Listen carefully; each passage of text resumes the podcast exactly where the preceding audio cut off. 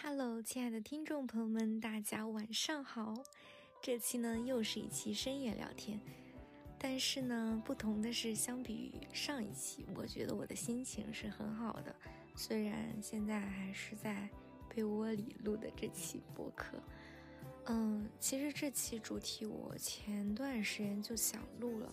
但是就我这个人可能也有点拖延吧，然后有很多东西我也没有想明白，所以。就还是拖了一段时间的，但是刚刚躺在床上，我看到了一篇写的非常好的小红书帖子，然后呢，最后一段话我想跟大家分享一下，正好也激发了我想去录这期播客的契机，然后我们就现在就录。我觉得我的执行力有时候也是蛮奇怪的，有时候就感觉自己想做一件事情就要立马做，但很多时候又感觉。很多规划好的事情又做不到，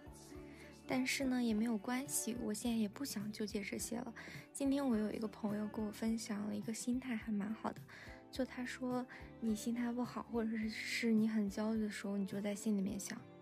就能怎么地？就这件事情做得好与坏能怎么地？失败了能怎么地？我去做了没做好能怎么地？就是人生，它到底能怎么地？就是。其实很多时候，我发现我们去预想出来的一些困难，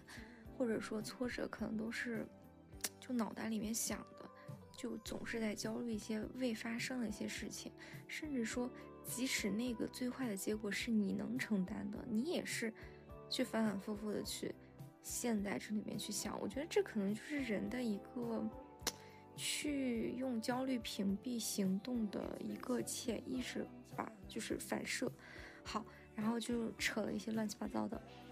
分享了一些小心态，然后我们现在就进入我们的正题。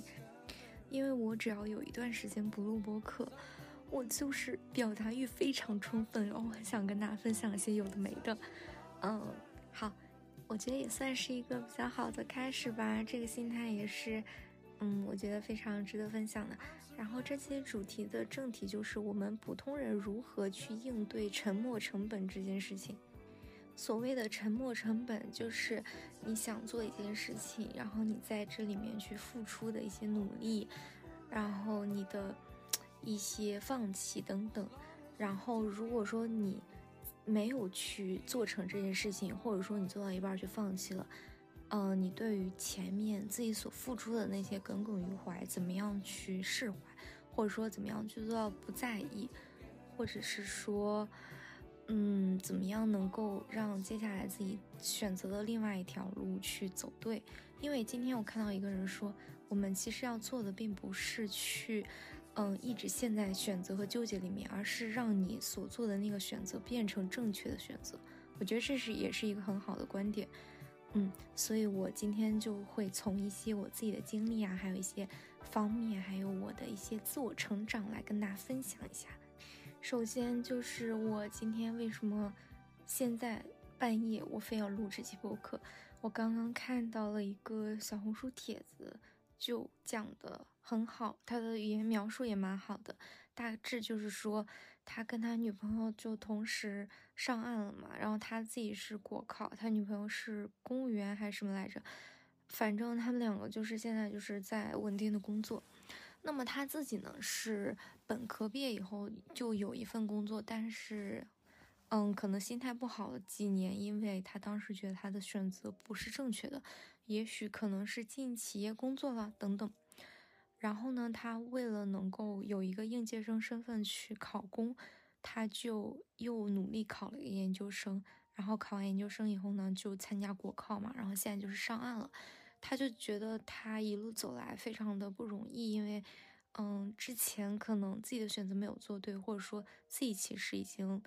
比同龄人晚了很多年，晚了好多步了，所以在这个过程当中，他有很多自己的纠结和挣扎。嗯，但是他今年是三十岁了，他觉得他终于想开了。嗯，他最后描述的这段话，我给大家念一下。他就在说，几年的逆流而上，已经看清楚，所谓的自尊才是宇宙里最卑微的尘埃。当你眼中只有你自己一个敌人时，那他也将成为你的一支劲旅。就是他说他在这几年的一些坎坷挣扎以及自我选择当中，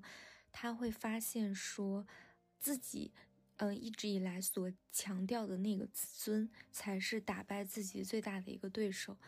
我想大家在普通生活当中也会有很多这种所谓自尊的时刻，这种时刻包括但不限于说，希望自己的选择是别人看起来好的选择。或者说，希望在外人展现出来的那一面是好的一面，就比如说像我现在录播课一样，嗯，因为我知道可能会有一些，也许我身边的人会听会关注我，所以其实我也会刻意隐藏一些我在生活当中的一些痛苦或者是挫折吧。我会觉得我的自尊好像很重要，但是其实这个点也是我跟他很共鸣的一点，就是自尊真的有那么重要吗？就我们以为的那些假想敌，真的存在吗？就我觉得，有时候我们自己一直在较劲儿的那个东西，反而就是自己。以及说，嗯，回到沉没成本这件事情，很多时候，我觉得我们在放弃的当下，或者是在没有做成这件事情难过的那个时候，一方面可能自己也在为这件事情惋惜，这是当然的。那另外一方面，我觉得大家其实也会在意，说我前面已经努力这么久，我放弃了，别人会怎么想？或者说我表现的那么用力，但是我没有做到，别人会怎么想？就这个东西就是自己的所谓自尊吧。我觉得自己为那个事情，或者说为过往已经做过的努力去惋惜，是有一部分成分。但另外一部分成分其实就是那个不愿意去承认自己过去的选择做错了，而不愿意立马去停止换下一条赛道，而是为了去想象之前自己做的东西其实是对的，而一直坚持自己那条不舒服的路，以及说我们会害怕我们放弃或者是转身的姿态太过于狼狈。而不愿意做这件事情，其实人走到一定的年龄，比如说二三十岁，其实对自己所谓想要的生活状态是有一定的，嗯，想象的吧，或者说是有一定的自我认同的。就你可能会知道自己想要的是更舒适的生活，还是更繁忙的生活？自己是想要一直平稳，还是想要一直奋斗？我想要的是金钱呢，还是一个，嗯，阖家幸福？我觉得这个东西其实自己心里面会有一杆秤，但并不是所有人。有了这杆秤之后，就能够坚定的往前走，因为你会在这个路途当中看到非常多别人的选择，所以我们有时候会，嗯，想要既要又要。比如说，我想回到小城市的话，那我会很羡慕我在大城市奋斗的同学呀，嗯，就会觉得说，会不会几年之后我会落后于别人？那比如说，如果我想要去一个非常。大的城市去工作，我我也会在加班，然后在一些被领导 PUA 的时刻，会很羡慕那些已经考公上岸的同学们，会羡慕那些稳定的生活，会羡慕他们可以在业余时间去追求自己想要的东西，以及会有圆满的爱情和亲情。所以在这个过程当中，很有可能我们。会选择一条自己并不是那么舒服，但是看起来更光鲜的选择，一直往前走，就可能会走到自己真的很不舒服的那一刻。你想转身回去，你想要去选择另外一条路，但你又觉得自己放下的姿态可能很不好看，这个自尊的驱使可能会让自己很难以去做选择，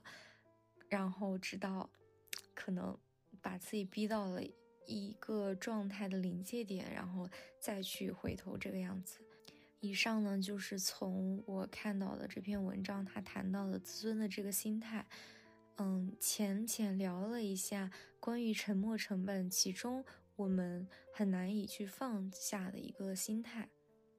其次，除了他人的眼光，其实很多时候我们也会对自己很有要求。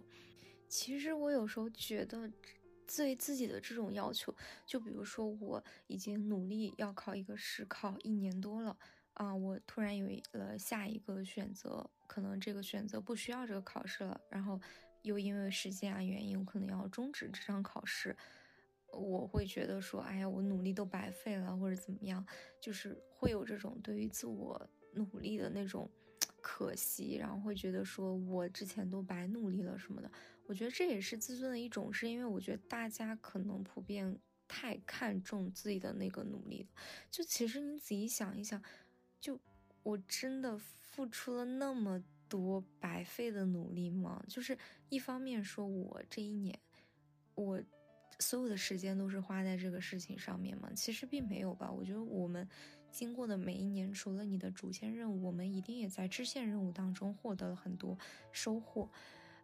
就我们自身投入在一个事情上面的强度和内容，可能并没有我们想象的那么高。其次就是我们之前付出的那个努力，可能也没有我们想象中的那么有价值。比如说，你真的考上了这场考试，你真的上岸了。就我们的人生会因此一帆风顺吗？其实并不会啊，因为你还会有下一个选择，下一场努力。就我们当下努力的这一年，并没有你看起来的那么重要。其实是我们自己，因为我们付出了这些努力，而给我们过往的这些时间镶了一层金边儿。我们会觉得它很值得，然后很有价值。当然了，那些每一个去努力的日子，其实也是一生会闪闪发光的。但我觉得其实并没有我们脑海里面想象的那么重要，就是需要你在放弃之后去难过那么久，或者说去嗯痛苦那么久吧。其次就是我觉得，嗯，有很多生命当中的事情都是息息相关的。不知道大家有没有那种感知，就是你做了一件事情。呃，当下这个事情可能没有一个好的回报，就你没有啊成功呀，或者说你没有去拿到一个好的结果，但很有可能你做的这件事情本身，比如说你做了一个很好的方案，这个 case 可能会在一年两年之后能去在一场面试当中去展示出来，或者说在一个项目当中，哦，你做相似的项目，然后你去把这个方案给展示出来，然后得到了上级的认可，都有可能。我自己感受是，我觉得我的很多生命当中发生的事情其实是息息相关的。就每一个你曾经很不起眼的举动或者是选择，可能都会导致你后面人生的一些走向。所以我觉得，我们放弃的那些东西，不意味着它是完全没有用的。你就当你学了一种技能，而且有很多技能，比如说你学数学。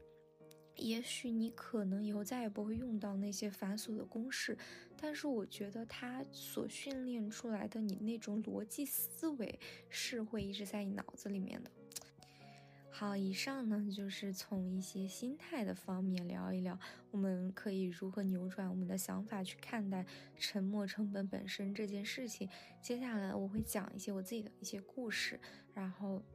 来从实际，呃。情况上面跟大家聊聊，我从我的一些经历当中得到一些嗯反思吧和一些教训，然后我希望我自己能够去改进的地方，嗯，分享给大家。首先，我觉得我印象最深的一件事情就是关于我本科专业这件事情，关于我本科的专业，然后以及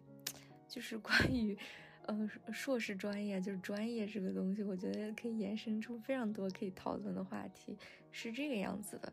我本科呢是一个工科生啊。如果说听过前面几期播客的朋友们，应该就知道这件事情。呃，我是读的机械工程。那我自己为什么选择这个专业呢？其实很多人都会觉得很不可思议，因为无论是从我日常表达，还是从我的形象，然后以及从我平时的爱好来看，别人都不会觉得我跟这个专业是搭边儿的。是因为我高中的时候读的是理科嘛，然后而且我们这边的高中其实文理的那个比例是很悬殊的，就大部分同学都会选择理科，大概只有百分之十。的学生甚至更少会选择文科，因为当时我们总共有五十多个班，但是只有那么两三个班是文科班。你就能够看出来他们之间的这个比例是有多么悬殊。所以我当时也是随大流吧，我选择理科。然后我自己本身其实是数学成绩比较好，但是我的物理化都是比较差的。嗯，我也不知道为什么，可能自己当时也没学太懂。然后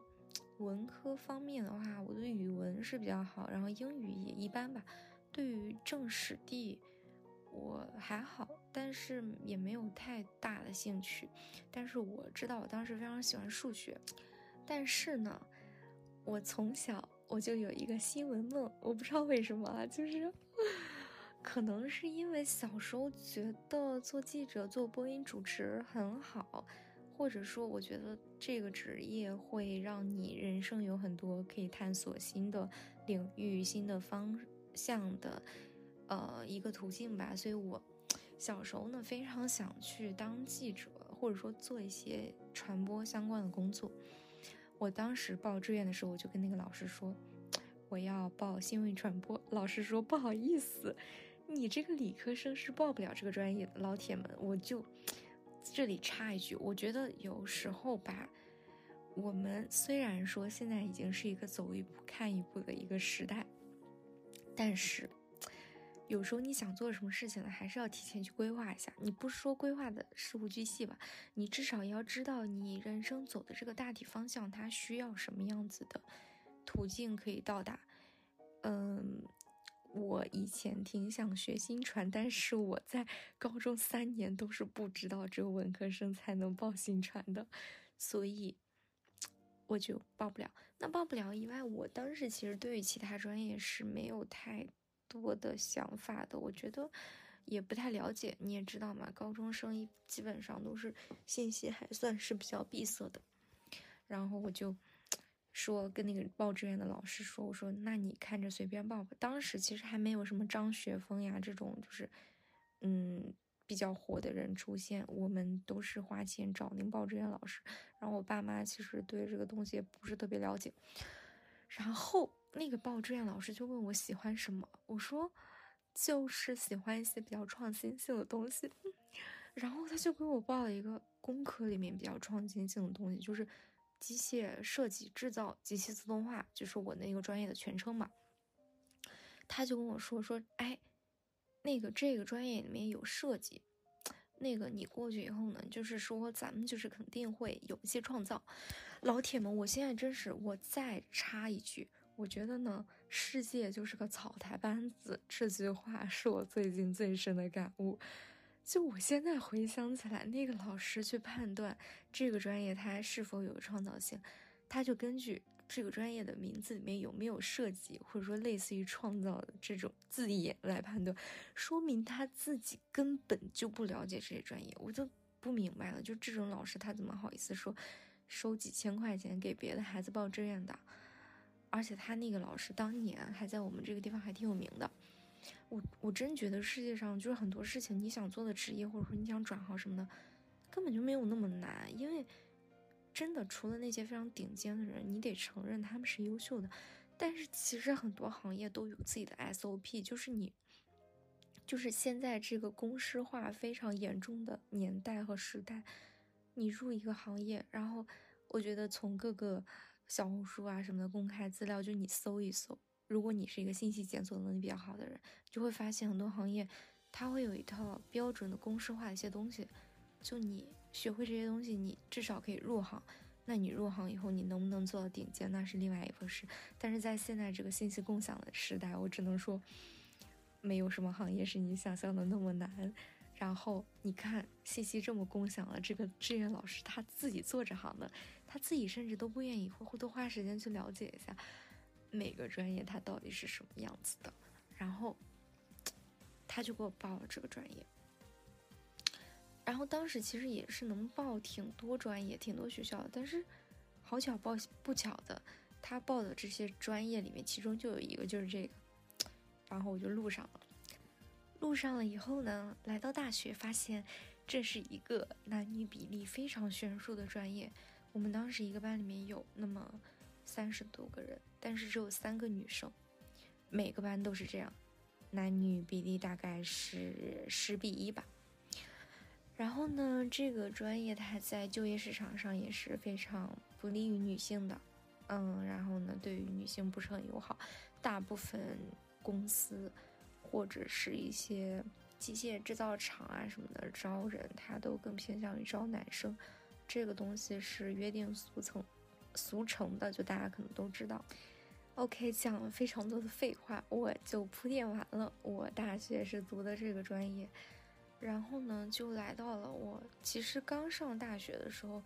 我就有了解，嗯，怎么说呢？我上半个学期就是各种在检索一些信息，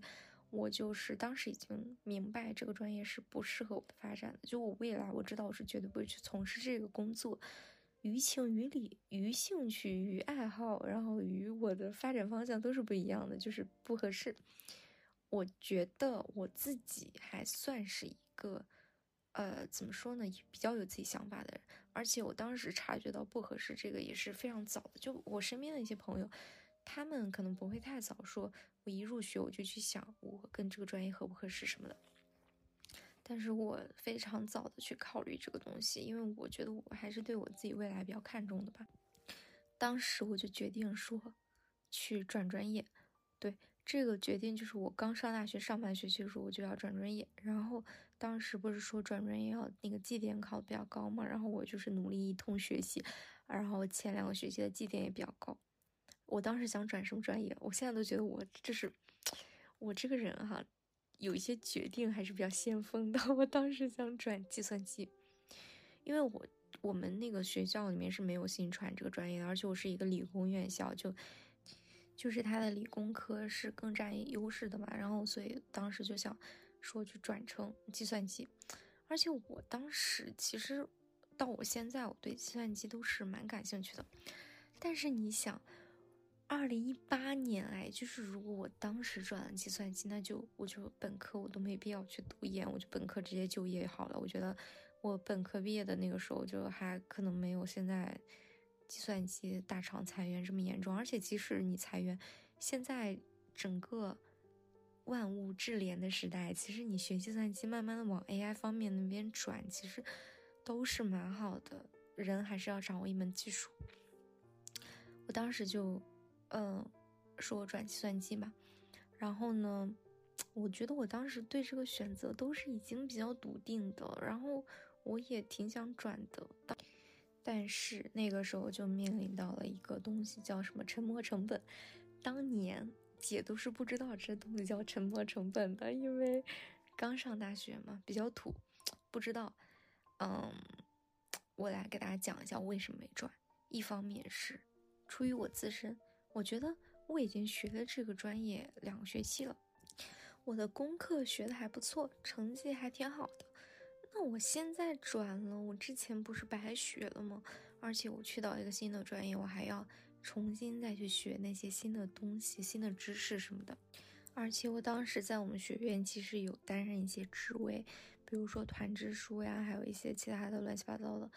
就是，嗯，其实做这些职位的过程当中还是比较开心的，因为就觉得和同学们相处都比较好，而且自己其实已经在一个既定的小圈子里面，就是。有自己的舒适圈了，因为一一方面是说，嗯，跟大家都比较熟悉；，另外一方面是我可能职位做的也比较好，跟就是怎么说呢，自己可能在这个职位上也是如鱼得水，就大家可能也都比较认识我啊，或者怎么样的，你懂？当时还是有一点小小的那种 虚荣心的，希望自己是能够，嗯，是一个被大家比较都认识的一个人吧。嗯，然后我当时就不确定嘛，然后我就问了很多我的学长学姐们，然后我当时就不是很确定，我就去问了各种我的学长学姐们以及我爸妈。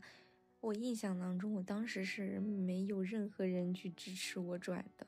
一方面，我爸妈肯定觉得说你折腾这个东西也没有必要，而且当时其实我爸妈都不知道计算机这个专业它有多么的重要，或者说。嗯，多有优势，所以他们当时也觉得说不必要去折腾。另外一方面，我当时学长学姐们当时说，就是说我们我我本身机械这个专业，其实在学校里面属于一个嗯比较强势的专业，就是我们学校在这个专业上面是做的比较好的。嗯，然后大家就会觉得说，你为什么要从一个强势学科去转到一个弱势学科上面？因为计算机在我们学校还行，但是就，嗯，怎么说呢？就可能不是那么的，嗯，学校就是重点去培养的一个专业吧。但现在肯定是了，反正大家当时就不让我转，就跟我说没有必要，然后什么的。我觉得我十八岁、十九岁的时候也是心智没有那么成熟吧。我觉得自己也会会因为身边同学的一些劝告及建议去改变自己的想法。啊，我现在也会，但我觉得好很多了。就是我虽然也会听也会问，但我感觉我心里面还是有自己想坚持的东西。但当时就是因为这两个原因，我就放弃了，我就没有转。其实还有另外一个原因，就是我当时觉得说，如果我转到另外一个专业去，就是我要重新在大二一年学完他们大一、大二两年的课程，我会非常辛苦。我当时上大学其实也有一种放松的心态，我会觉得比高中不一样了，就不用那么紧绷了。嗯，如果我转这个专业，我可能就要进入一种全新的嗯努力模式当中，因为可能就比较忙、比较累。我觉得这也是舒适圈的一种吧，就是你不愿意去付出那么多时间，就或者说付出额外的努力去，嗯，获得另外一种东西什么的，因为你会觉得说，呃，就可能出于自己的一些惰性吧，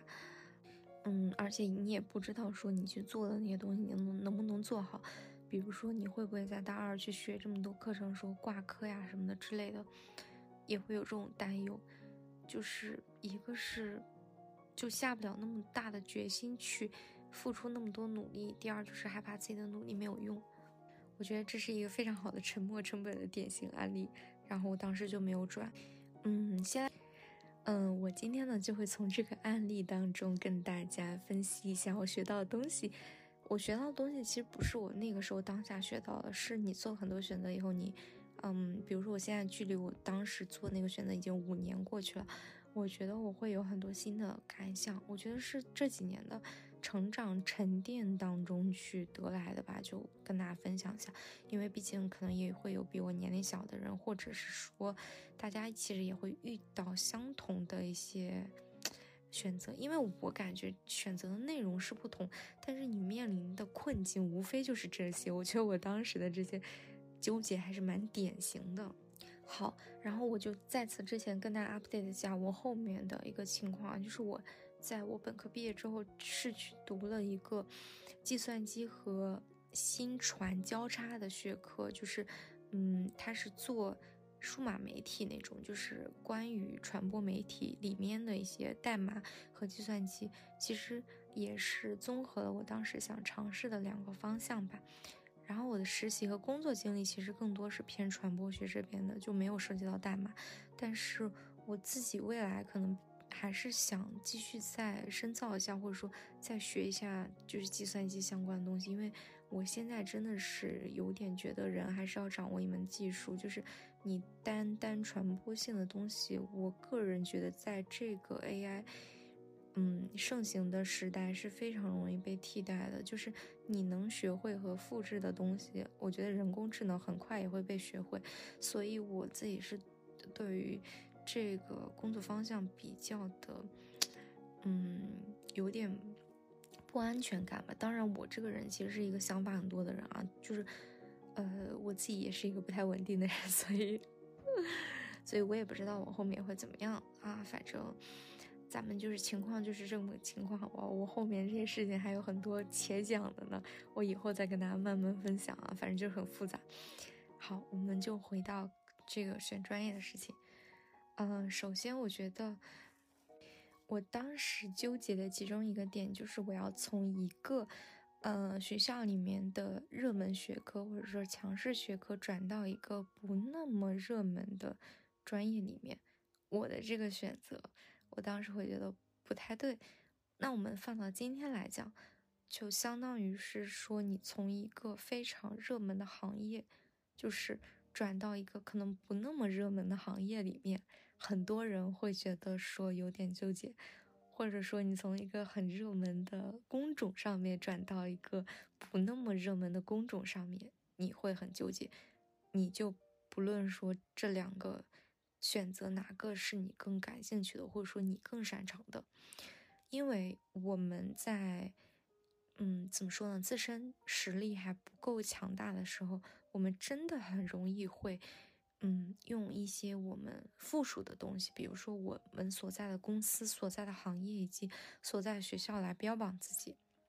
比如说，一个人他在。上大学的时候，如果你是重点学校学生，那么大部分人都会去介绍自己，说我是某某重点大学的谁谁。但如果你功成名就了以后，嗯，我觉得你再出去介绍自己，其实你侧重点可能就不是这个了，因为我们，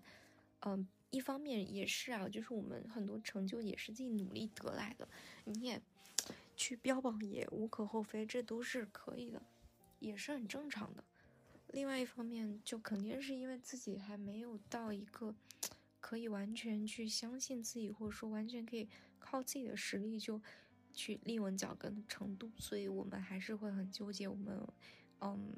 外界的这个东西，因为我们也会在想说是否选择大于努力。但我现在去回头看我当时对于这个点的纠结，我觉得还是有非常多可以去讨论和反思的点。首先就是我纠结，在我这个学校里面，A 专业是比 B 专业好的。那请问我的这个学校在 全中国乃至全世界有什么影响力吗？答案是很一般，没有。你且不说我只是一个普通的本科。那就算我是重点大学的本科，那我在我本校里面，A 专业比 B 专业好这件事情，根本不会代表任何东西。就连清华和北大，他们之间都是有在学科上面的侧重点和培养体系的不同。我觉得这种在学校内部甚至公司内部 A 比 B 好这种情况，在什么情况下能扶持你呢？比如说你天生是一个特别想学，假设说物理的一个同学吧，你特别喜欢物理，那清华的物理，比如说会比北大的物理好的话，那你去清华学物理，你大概率可能会能接触到更前沿的一个。嗯，一些研究成果呀，一些导师呀，或者说什么的，就可能会让你的发展会比较好。我觉得这种情况下，你去考虑你内部就是两者的比较是比较有用的。但是如果你自己都不是很喜欢 A，那你在内部去考虑这个东西，我觉得真的是，嗯，作用不大。在这种情况下，其实我们应该想的是，我想要去选择那个相对更不占优势的 B。我需要去怎么做？我该面对什么？比如说，我们学校的 B 专业，它可能没有其他学校的这个好，那我该做一些什么的弥补？或者说我该额外去学习哪些东西，我才能够填补中间的这个差距？我觉得这个东西才是我们应该去做的。所以我当时其实，当时考虑的这个东西是很不成熟的。其次就是，当我们自身对 A 和 B 都是。呃，怎么说呢？感兴趣程度差不多，或者说很犹豫不决的时候，我们该怎么选？我自己的经验啊，我个人之谈，当然我不是说我自己 说的都是对的啊，大家可以给我提意见，然后也可以分享自己的想法。就是当你嗯没有什么兴趣的时候，然后面对呃你的面前又有两个选择，比如说啊你是学物理呀，还是学计算机啊？这种情况之下。你真的想要去依靠行业的发展，去让自己能够有一个更顺利的路，那我们该做哪些思考和考虑？首先就是我们其实还是要去回到专业和自我本身，我们两者之间的一个关系点去分析，就是可以去从多方面考虑我到底适不适合这个专业，而且你可以去放远一点，考虑自己未来从事这种。嗯，这个专业后面的这种行业，你会不会能承受？呃，假设说，举个例子，如果你要做一些比较前台的工作，就比如说商务 BD 这种，你是需要经常去对接你的客户的，然后你也需要经常出差，经常往外跑，你能不能接受？你是不是一个喜欢去团队协作的同学？你是不是一个喜欢去和别人沟通的同学？还是你希望你的工作都只是待在工位上自己去完成，少一些对接，只做好自己的事情就好？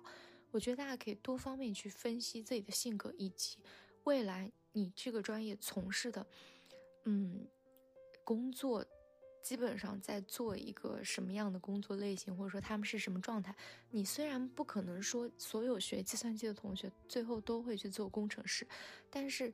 嗯，我们在选择初期就可以从一个大类去考虑，因为就是比如说所有，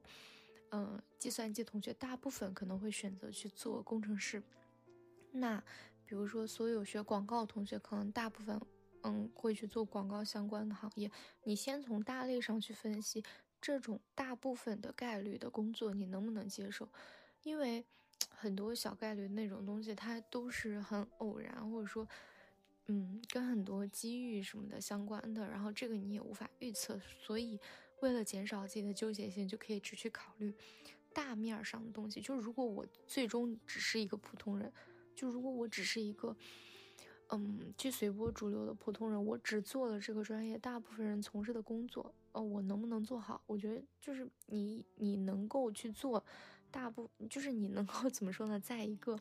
看似普通道路上顺利走下去，比如说你顺利找到工作，这已经是一个很不错的事情了。在现在，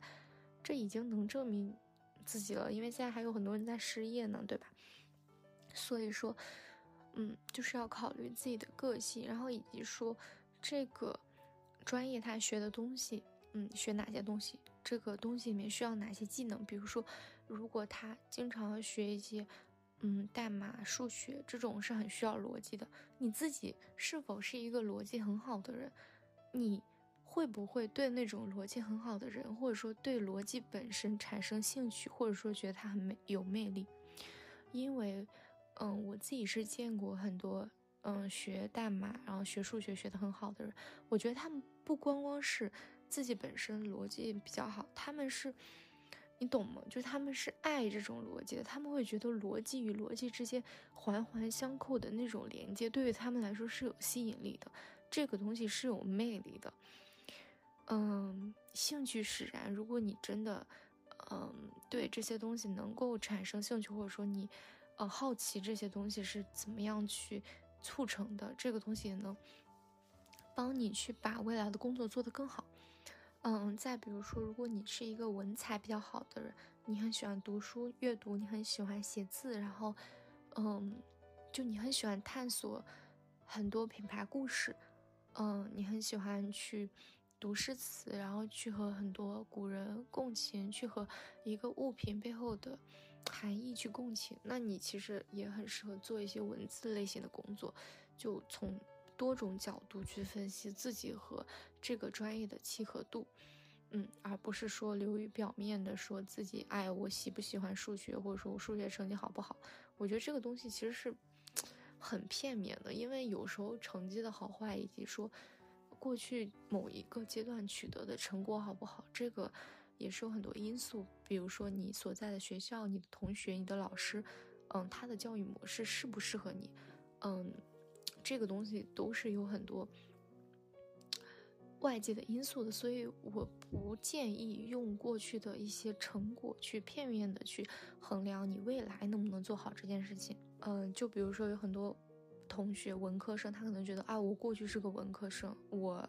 学不好理科性的东西了，就我不能去做。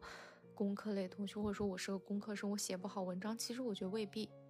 OK，这是第一个方面啊，就是从个人与专业之间的连接去思考。嗯，那第二个方面就是我们在考虑专业和专业之间他们未来的发展的时候，我觉得要跳脱出你所在的那个大环境去看。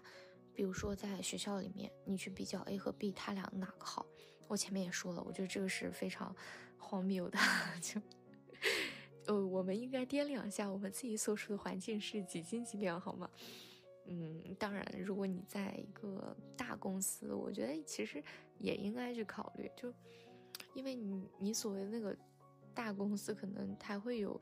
呃，一方面是可能其他地方还会有比这个公司更大的公司，或者说更知名度的公司。其次就是在当今行业更新迭代这么快的时候，嗯，我觉得也会有很多新兴的行业，呃，慢慢的会有可能会取代你。所以我们在考虑这个专业，呃。选择或者说岗位选择之间的时候，一个是要跳脱出来自己的环境，去看现在大环境下它整体的发展是怎么样子的。比如说，如果这个专业它在。百分之六七十的学校里面，它的录取分数都是比较高的，那它其实是比较热门的。我们其实应该去考虑一下它为什么热门。那你再去往前考虑，你可能会发现说，哦，它的薪资是比较高的。那它的薪资比较高，那它对应的工作强度是怎么样子的？嗯，对吧？然后以及说它未来的发展路径是怎么样子的？然后你大概大家都是一个什么样的发展在走，以及说，呃，你该学会怎么样的技能，然后你能进入什么等次的公司里面去？对，这是第一个，就是看这个专业以及这个岗位它整体的一个发展。另外一方面呢？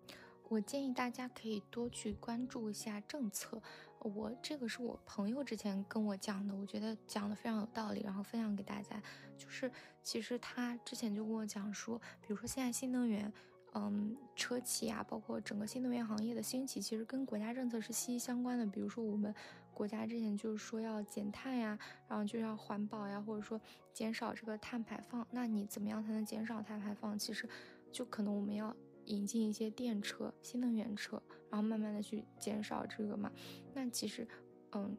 政策和行业的发展是息息相关的。那我们很多时候是先看到，嗯，我们面前的行业发展，才可能会后知后觉背后的政策。但其实有很多行业的发展和政策，它是政策先行的。就比如说像双减，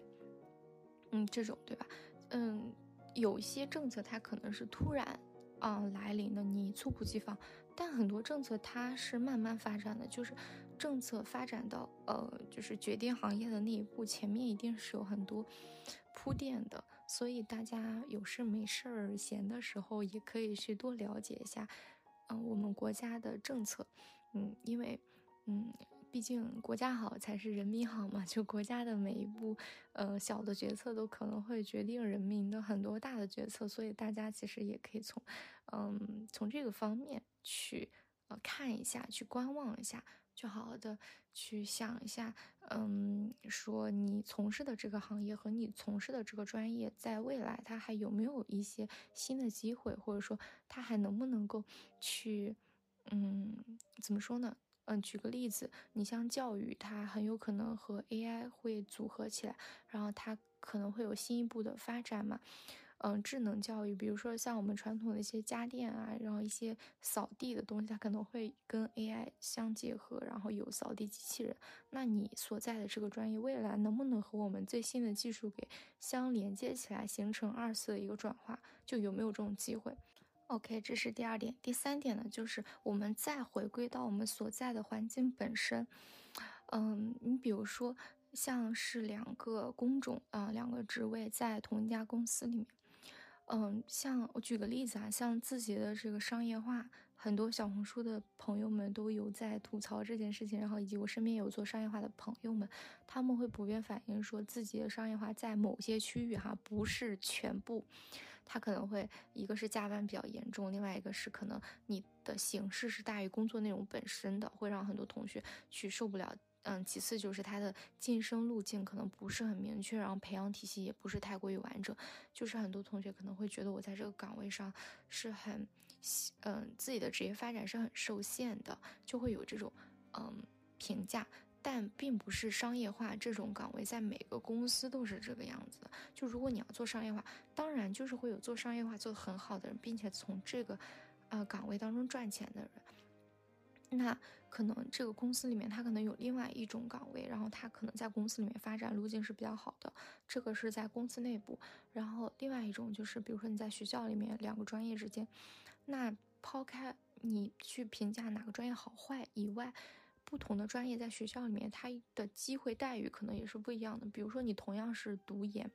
那嗯，不同的专业它配备的一些导师是有多少，他能够未来给你发发刊发文章的机会几率有多大，就是你能够取得的先进的嗯研究成果能有多少，都是跟你本身所在的环境是息息相关的，这个是毋庸置疑的。那你。比如说你在选择一所学校或者选择一个公司内部的一些岗位，你去抉择的时候，嗯，我觉得就可以从这些方面再回到本身去看它的一些发展路径，或者说你自己想要的东西，就是你想要的到底是就是嗯快速的在这个岗位上赚钱，还是你想要一个明确的职业晋升路径？还是怎么样？就是你要明确你的需求，看能否在这个学校、这家公司里面去实现。如果不能，那我们是否可以考虑，比如说换一个公司？啊，当然你入学了，你可能不能换一个学校，但我们也可以说选择别的专业，或者说，嗯，再去想办法啊。但是你在前期去做选择的时候，我觉得可以从这些方面去再想一想，再看一看。说的也很。乱，然后我也没有打草稿，就是把我所学到的、想到的东西都跟大家尽可能的去分享一下，去共享一下这些信息。嗯，接着我们再来聊第二个方面。刚刚我聊到了，说我当时做选择的时候纠结，说 A 专业比 B 专业在我们学校好吗？这是我其中一个纠结。好，我们来到第二个纠结，就是，嗯，我当时是问了很多我的朋友们，然后我的老师，呃，还有我家长。呃，就大家普遍是不赞成这个选择的，但是老铁们，咱们回过头来看，基于我对计算机是比较感兴趣的前提之下，如果我当时转专业，是不是我当时我想要的那个选择才是，嗯，也不是说正确吧，才是更适合我的，嗯，才是可能后面不需要再去呃走这么多弯路的，对吧？其实我觉得我们很多时候自身是比较了解自己的，就是。嗯，你可能会比你的朋友或者说你的家长在更早的时候去洞察你自己。那为什么我们很多时候去做出的选择，并不是说最适合自己的，或者说最啊前沿的，而是最普通的？我觉得，呃，当然我们每个人都是普通人，但很多时候我们的选择都是趋之若鹜的。为什么呢？因为我们很多时候就是会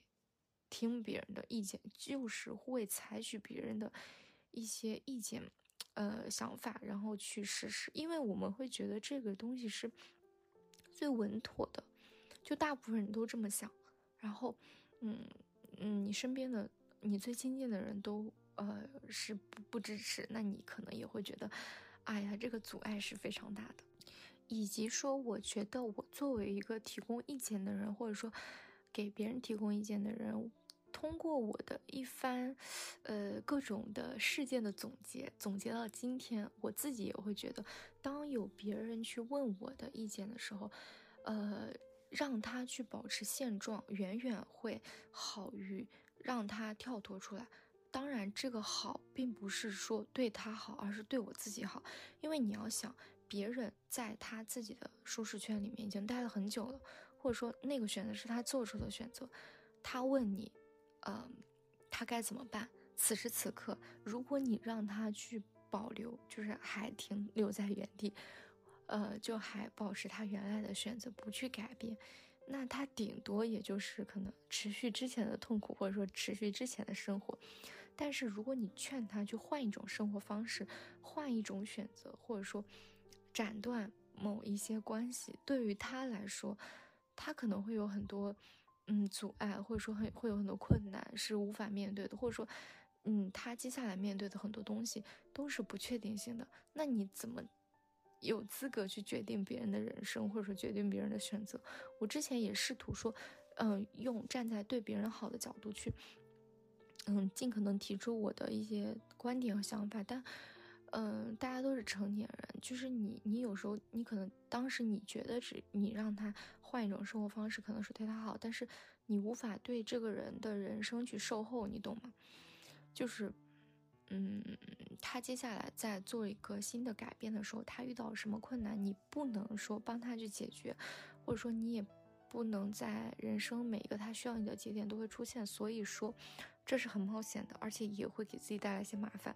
而且况且你都不知道说你让他跳脱出去是不是最适合他，只是我以为最适合他的。所以成年人，呃，或者很多人他可能从小就是这个样子的，就你，呃，有人问他什么建议啊或者什么的，通常大家都会去给出一个最稳妥的一个。呃，建议就是你不要动，待在原地。包括我现在，我讲实话啊，就是如果别人来问我，一定会 让他就顺其自然，待在原地，就你开心就好，嗯，对吧？嗯，就是能够在嗯除了做选择之外的其他地方帮助我的朋友，但是关于他做选择这件事情，我再也不会插手，因为我觉得这个东西，啊，就是真的。是还是代价太大了吧？就是我觉得普通人可能，或者说不是特别亲近的人，承受不起帮别人做选择这个代价。所以说，这也就是为什么我当我们去问别人要不要去做出改变的时候，很多人告诉我们不要。啊，我觉得你想想自己，自己很多时候也会劝别人不要。所以这就是为什么别人会劝我们不要。一方面。嗯，可能是基于他自己的经验，以及你你问的很多人，比如说我问的一些人，本身就是在我这个专业的人，他都没有跳出去舒适圈，他为什么反过来劝我？明明他都没有那种想法，你去问一个都没有就是那种想法的人，呃，别人是很难给出你一个就是他认知以外的一个建议的，除非说你去问那种已经从 A 跳到 B 专业的同学，你去问他的想法。但我当时没有啊，我当时。哎呀，主要是也没找到这种经历的同学，所以其实我当时问的都是我本专业的一些学长学姐们什么的，然后大家都是普遍反映说不要嘛，嗯，然后这也就能解释通为什么大家会说不要。那我爸妈，嗯，我觉得他们也是不太了解啊，不太熟悉，就是不知道这些专业之间的未来发展或者怎么样的。所以在我想通这个问题的时候。嗯，在以后的很多选择，其实我仍然会问。我觉得我去问的那个，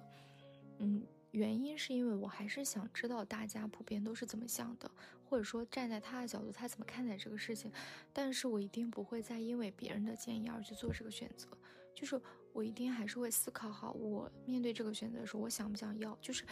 我会反反复复的向自己确认，这个选择我开心吗？拿到它是我想要的人生吗？他是我想要的选择吗？就是我想要吗？我想这样做吗？就是我会向自己确认，然后做出结果。嗯，包括别人去给出我建议的时候，我也会在心里面向自己确认，他给出的这个建议，我想接受吗？我第一反应是想接受还是想反驳？就是我觉得人其实应该去洞察自己的这种心理状态。你就比如说，有很多时候。你的爸妈去给你提出一些建议的时候，你是反驳的，就你第一反应你就是抗拒。呃，我觉得大家在自己抗拒的潜意识的当下，也应该去反过去想一想，自己为什么会抗拒这个选择？为什么？我是不喜欢吗？还是我本身是不赞同我爸妈给我的所有的嗯建议？还是说我自己本身有一个我自己想好的东西，我我不想接受他提出的建议，我想要什么样的选择？嗯，我觉得大家还是不要去忽视自己每一次的潜意识和嗯条件反射，去好好的想一想我想要什么。嗯，总结起来，这也就是我在这件事情当中学到的一个经验吧。嗯，我们很多时候还是要参考别人的意见，但是在参考的同时，做决定的那个人应该是自己。同时，我们其实要做好一个心理准备，就是你去问别人。的时候，大多数人给出你的都是那个最稳妥的、最不承担风险的责任。那如果，嗯，我自己是这样想的，就如果你你自己你的人生目标是成为一个出类拔萃的人，你想成为一个与众不同的人，你想过更丰富、更有新鲜感的人生，你要做到的就是你不能去听从每一个大众，嗯，都。普遍选择的一个结果，就你，因为你如果说别人普遍给出你一个什么样的建议，你就这样做，哦，我自己认为，除非说你自己天生是有一个很多机会的人，或者说命运给了你很多转折点，否则你很难去体会到普通人体验不了的那种变化和嗯冲突吧，就各种。所以回归本身来说，大家还是要思考好自己到底想要的是什么。那如果你想要的是最安妥、最不出意外的选择，那还是很有必要去多听一听大家的反应，或者说大家的一些建议的。因为普遍来说，嗯，大家都会选的那个选择，就是世俗意义上比较安妥的一个选择，比较，呃，能够去。嗯，不用付出太多努力，也不是努力，就是你不用付出太多的成本和代价，然后也不会面对太多的不确定性，然后你就能够过到一个平均幸福值的一一些选择吧。然后大家还是要想一想自己想要的人生和想要的嗯状态到底是什么样子的，然后再决定说我要不要听别人的建议，对，呃，而不是说一概不听。啊，还是一概听。对我觉得这个还是我说的算是比较客观、比较明白了吧。哎，因为我也是那种生怕误导别人的人。OK，说到这里呢，前面两点我大多都是在讨论选择这件事情，因为我觉得你在面对沉没成本的时候，你很重要的一个呃困扰你的东西就是做出选择，因为你会考虑。嗯，放弃还是怎么样？然后前面就是从各个方面吧，跟大家提供了一些你如何才能够去做出选择的一些方法。接下来呢，我就会跟大家再讨论一下我刚才说的第三个方面，就是我当时有说，我之所以没有做这个选择，它有一个第三个点，就是我当时觉得我去选择一个新专业，呃。第一个，我要放弃前面那一年我学的东西；第二呢，我要学习一个新的专业，就是在一年之内学完别人两年学的东西，就是我要付出更多的东西。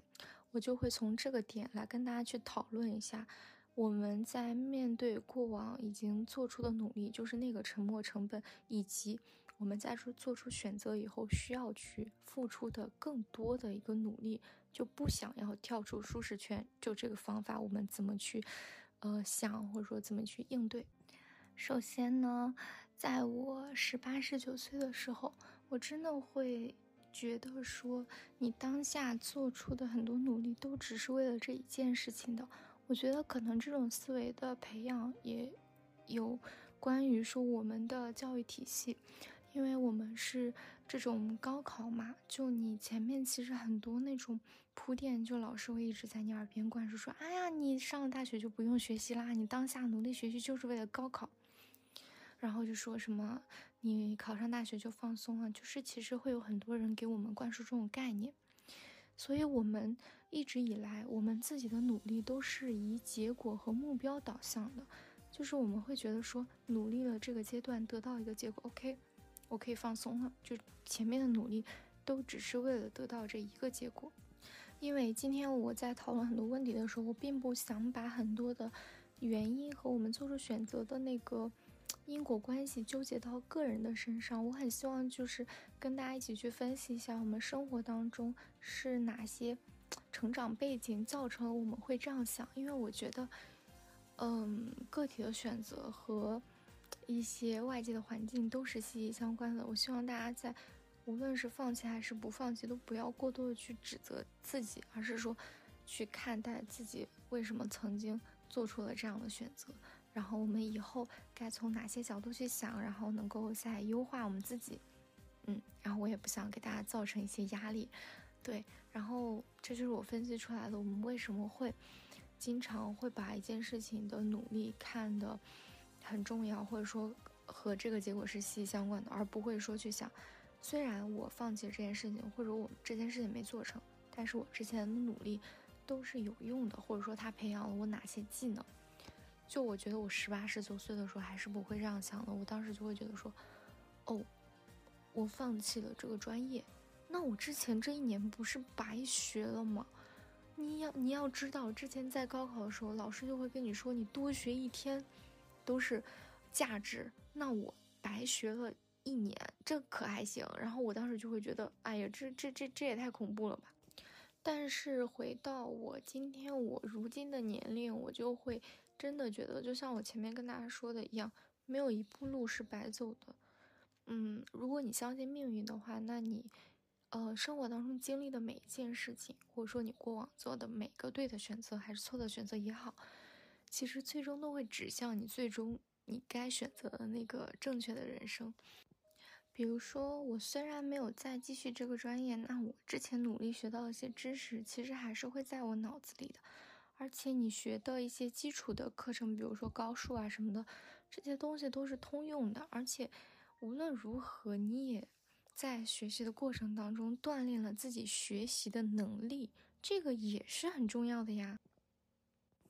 第二呢，就是我当时还有一部分努力，是我觉得我在社交方面的努力，因为我已经在这个圈子里面有了我固定的社交圈了嘛，并且比如说我担任一些职责，我可能已经付出我的努力，带领大家取得了一些好的成绩，我就会觉得，那我现在走了，我把这些职位撤下来了，嗯，是不是很可惜？就关于这一点，首先我觉得也是挺搞笑的。我当时的职位只是一个团支书，然后以及是学校的一些干事什么的，我就觉得这些职位也没有很重要吧。然后我就可能搞自己跟国家总理一样，总觉得少了我这个地球就不能转了。然后我觉得这个也是我成长当中慢慢认清的一个道理吧。就以前会觉得自己真的很重要，就感觉。嗯，所有事情的成果，嗯，都是跟自己的努力或者说跟自己是息息相关的。但是其实长大以后会发现，嗯，很多成果可能跟机遇，然后跟团队都是有很大的关系的。就并不是说自己能够主导这些。其次就是说，嗯，就你以为你当下很重要的这个职位，或者说你放弃不了的这个东西。就真的没有那么重要，因为我们人就是太把自己当回事儿了。你就放眼，就稍微往外看一看，你就会知道这只是一个很小的事情而已。其次就是我觉得，嗯，就我们在每段关系，甚至每一个职位当中，我们从中学到的工作技巧、交友的一些方式。沟通模式以及跟朋友之间发生过的那些，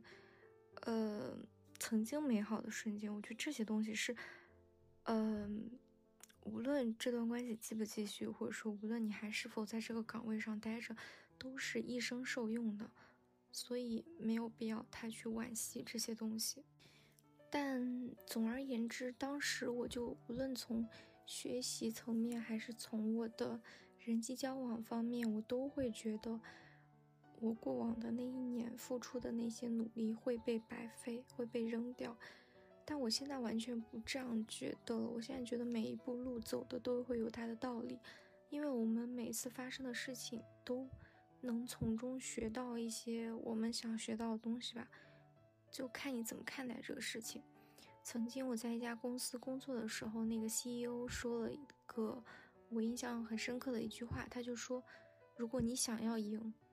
那么所有值得你去学习的人和事，你都要去学习，这样你才会赢。”嗯，我们成长当中放弃或失败的这些事情也是同理的。就你赢的前提就是，你需要去经历那些坎坷，并且从那些坎坷当中学到你想要学的东西，提取出来。然后为你下一次的赢做准备，这才是我们该有的一种创业者心态，或者说成功者心态吧。嗯，我也在成长的过程当中，慢慢觉得结果导向这件事情是很重要，它可以帮助我们去规划我们前面选择的路以及走的路，但是过程也很重要，以及。嗯，有时候计划和结果真的赶不上变化。我人生太多选择都是临时去更改，或者说临时去决定的了。而且，其实你回望过去，你有时候会发现，不是那些你看起来最好的，才是你经历起来觉得最开心的，或者是说你经历起来觉得最让你满意的。就可能很多好都是意料的、漫不经心的，所以无论我们是否会放弃之前所做的一切努力，那些努力都不应该是被我们蔑视的，或者说轻视的。这是其一。那么其二，我觉得我们也没有必要太过重的去描绘那些努力，或者说给他们加上太多筹码，因为，嗯，很多东西都是可以从头再来的。就是你得到那些，或者说你暂时赢了，也不代表你这辈子就会赢。OK，然后我们就聊完了，说对于之前做过的东西，我的心态的转变，以及我们接下来再来聊聊第二个问题，就是我当时觉得我选择另外一条路，我需要付出更多的努力。这也就是为什么很多人不会去尝试一个新的路，或者说放下自己现在既有的东西去尝试一个新的道路的原因，就是我懒。我不想逃出自己的舒适圈，我不想去学习新的东西，这个东西很累，而且我也不知道我学习了我会不会成功，或者说我会不会嗯应。我觉得这个事情在后来的我的很多次选择当中都有在重复出现，就是每次我本来可能计划好了一些事情，就是我有一个，比如说一个呃。新的计划，或者说我想尝试一个新的东西，但是在这个路途当中，我就会出现说中间可能给我抛出了一些橄榄枝，就是有一个比如说更轻松的工作机会，有一个摆在面前的工作机会让我去尝试。那如果我去了，我就可能要说我不用再找工作啦，或者说我不用再努力学习新的东西了，然后我就可以进入一个比较重复的生活且稳定的生活当中了。一般这种情况下呢，过往的很多次，我都是会选择，我会接下这个橄榄枝，我会去，而把我曾经的一些计划抛之脑后，因为我觉得我真的，在很多时候，包括我觉得我们很多人吧，都会挺畏惧那些不确定性的学习和成长的，因为你不知道说你接着往下走还会不会有更好的路，以及说你学了新的东西，啊，你能不能学成，或者说。啊，你能不能转转型、转行或者怎么样？其实我们是在用那种稳定，在用那种确定性圈住自己新的可能性。嗯，这种情况其实在后来发生过很多次。我也在今年才开始真的审视自己的这种呃状况以及过去错失的一些选择。我就跟自己说，我有时候真的会很后悔。最遗憾的那些事情，并不是说我放弃了什么东西，或者说就是我丢掉了什么好的选择，我很遗憾，而是我本来可以去尝试一种新的选择，但因为我的畏惧、我的懒惰，我还是停留在了原本的圈子里面，我没有去迈出去。嗯，只是因为我不想努力罢了。这些东西我是最遗憾的，所以今年在面对。类似的选择的时候，我会一遍遍的问自己：我真的不想要另外一种生活吗？就我真的不想要另外一种选择吗？我真的就想安于现状吗？还是说我不想努力，就是我不想吃那个苦，然后不想下定决心去改变？我觉得在问了自己很多次以后，我就发现很多情况其实都是后者。就如果是因为我不想努力。而造成这个选择的难以推进的话，嗯，我现在会选择说会逼一逼自己，会放弃那个暂时看来很稳定的选择或好的机会吧。然后我想再尝试一下。我觉得也有可能是因为我年轻，也有可能是因为，嗯，我真的太不想安于现状了。就我真的太不想重复把自己拉入一个